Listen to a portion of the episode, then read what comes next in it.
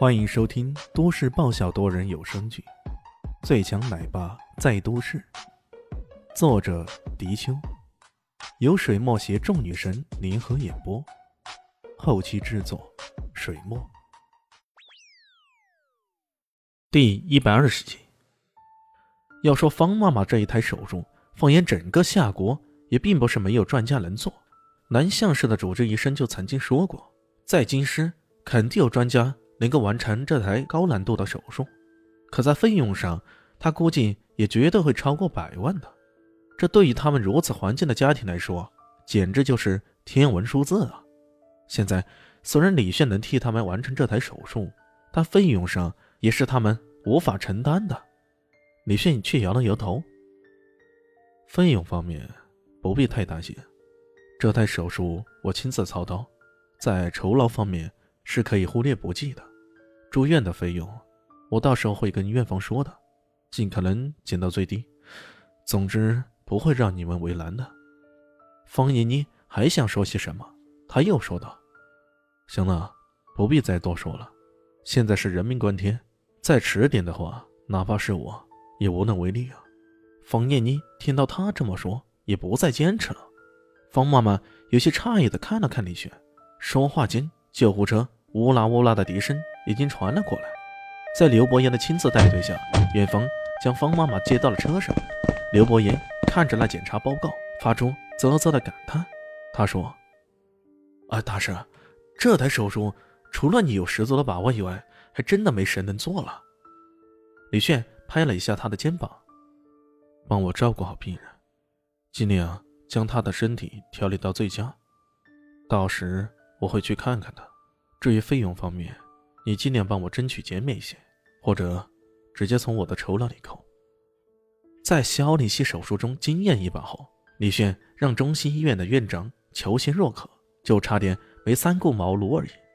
加上刘伯言的极力游说啊，李炫当时曾经跟院长说过这么一句话：“有解决不了的疑难杂症，可以找我，酬劳按件计算。每次出手的次数不多，酬劳。”铁定不会太低的。刘伯言连连称是，冯燕妮也带了些日用品上车了。上车之前，他深情的看了看李炫，嘴巴动了动，似乎是感谢的意思。然后车子开出，李炫的身影在他的视野中逐渐淡去了。他知道，从此以后，这个男人的身影会深深的烙印在他的心中，永远无法磨灭。李炫等此件事了。这才驾车回去，途中收到了豹哥的信息，说已经将监控上的视频传到了网盘上。不过他研究了那么久，依然不得其法。此后的第二天、第三天，李炫依然是早上送小蛋蛋去幼儿园，然后送肖立熙到南向大学去。肖立熙上课的时候，他就在校园里随意逛逛。由于他总爱逛西宁湖一带，这么一来二往。在不少大学生眼中，就已经混得脸熟了。不少人对这个屌丝般的家伙都有各种非议啊！哎呦，这家伙又来了！哎，对呀对呀，看他这副农民工的样子，莫不是想在大学里泡女学生啊？开啥玩笑！以他这种打扮，哪怕是长得有点帅，但入得了女学生的法眼吗？除非是眼瞎了才会看上他呢。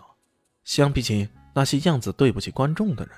当代大学生们更是更加鄙夷那些穷光蛋，又穷又没有自知之明啊！整天到处闲逛，想着泡妞的人，在他们心目中更加不屑至极啊！在他们看来，这个屌丝是绝对无人问津的。正当大家讨论纷纷之时，突然间，一个清脆的声音如同黄鹂娇滴那般由远及近：“男神哥！”随后，一条白色的窈窕身影飞扑过来。直接扑进了李轩的怀里，哎呦，这一提醒将周围的人都给惊呆了。不会吧？这本应该是无人问津的屌丝啊，怎么突然有人投怀送抱来了？这位是女大学生吗？该不会是那恐龙级别的女大学生吧？是的，一定是这样的。那些人自我安慰着。然而，让他们感到失望的是，这个女子天生丽色。脸容姣好，一头黑色秀发如同瀑布般下垂着，那吹弹可破的嫩白肌肤，犹如牛奶那般。拥有这等美色的女子，不是笑话级别，却也差不了多远。李轩却被眼前这人吓了一跳，过了好一会儿，这才勉强认出眼前这个人来。嗯，你是唐艺贤，小林溪的表妹。说着，烫手山芋似的将这小妞给松开了。堂堂表姐夫把表妹给抱住，这这成何体统啊？不过说起来，这小妞的变化……怎么那么大呢？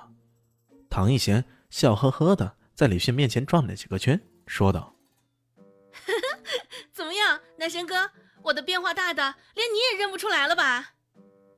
说实话呀，要不是那一句“男神哥”，以及这近在咫尺的相见，李迅还真的认不出这个小妞来了。不得不说，这变化还真大呀！在此之前，这唐艺贤是个非主流，头发。染成金黄色，打耳钉，穿的衣服也是非主流的。说她是个女大学生，还不如说是个非女混混。可现在就大不同了，不打耳钉，头发也染回了黑色，穿的也像个大学生的模样。这一看，甚至有几分清纯的味道。哎呦，这家伙受了什么刺激啊？李迅很是好奇呀。唐艺贤依偎过来。紧贴在李迅的手臂，他一脸娇羞的状态。嗯，怎么样，男神哥？你看我今天的打扮还好吧？呃，现在总算像个人了。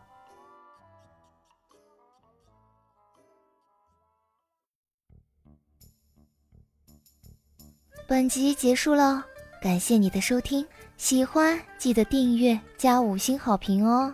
我是暖暖巴拉，不是的，我是小蛋蛋，不，我是萧林希，我在夏季等你。